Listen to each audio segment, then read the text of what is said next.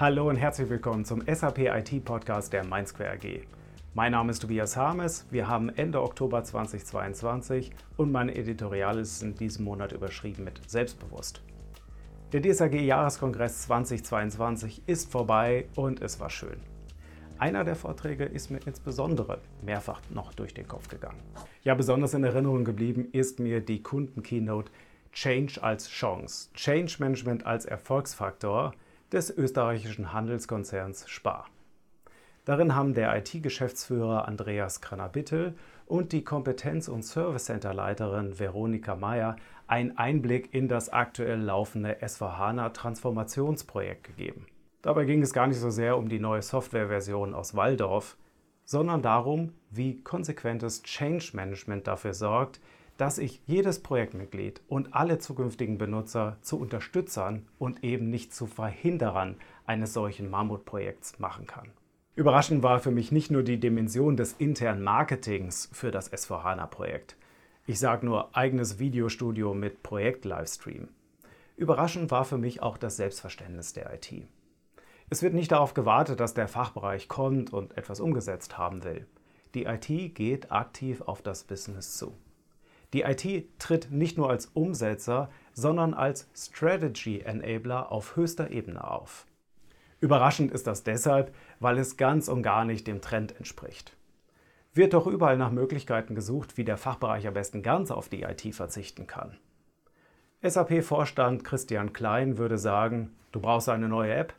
Low-code sie dir doch einfach selbst. Doch das Thema Citizen Development sieht IT-Geschäftsführer Krana Bittel kritisch. Kommt doch aus Erfahrung der Fachbereich eher selten mit den dafür notwendigen konkreten Anforderungen auf die IT zu.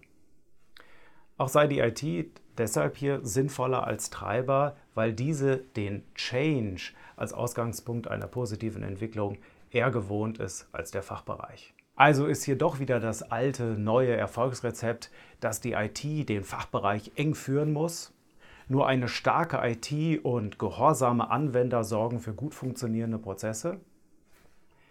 Dagegen spricht nicht nur die Aussage in der Keynote, dass ein S4HANA-Projekt kein IT-Projekt ist, sondern auch die anderen Schauplätze, die abseits von dem großen Projekt noch Thema für die Spar-IT sind oder waren. Zum Beispiel das Thema Automatisierung in der Logistik, weil keine Arbeitskräfte zu finden sind. Oder wie dank künstlicher Intelligenz das Obst drei Tage früher im Regal steht, um Lebensmittelverschwendung zu vermeiden. Hier wird das Bild einer selbstbewussten IT gezeichnet, die nicht das Ziel hat, den Fachbereich zu bevormunden. Aber auch das Bild einer IT, die nicht auf den Fachbereich wartet, damit Innovation passiert. Vielmehr wird die interessante Frage gestellt und auch beantwortet, wie können die strategischen Ziele eines Unternehmens mit Hilfe von IT erreicht werden? Erscheint mir wie etwas, was man ausrollen sollte. Ja, wie seht ihr das? Ich würde mich freuen über euer Feedback, zum Beispiel per Mail an sapit.team.mindsquare.de. Ansonsten den Link zum kompletten Artikel mit allen SAP IT-relevanten Inhalten aus diesem Monat findet ihr wie immer in den Show Notes oder hier unter diesem Video.